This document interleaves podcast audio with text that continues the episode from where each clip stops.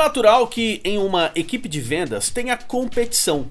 Vendedor, de uma maneira geral, gosta de competir. Vendedor, de uma maneira geral, gosta de receber reconhecimento por ter atingido uma meta difícil.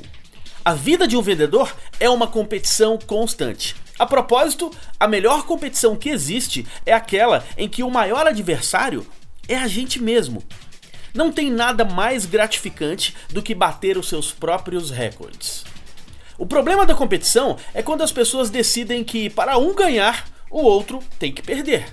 Em uma equipe de vendas, este tipo de mentalidade é extremamente tóxica. Você que está me ouvindo agora, provavelmente já entrou em uma loja onde os vendedores brigaram para ver de quem era a vez de atender.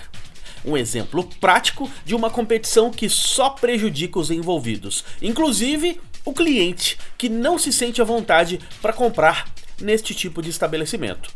Para alcançar alta performance em vendas, é preciso estipular suas próprias metas e se esforçar para ser o melhor vendedor que você pode ser.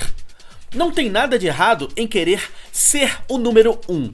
O errado está em querer derrubar um colega de trabalho para que você possa subir. Não é necessário apagar a luz do outro para que a nossa brilhe.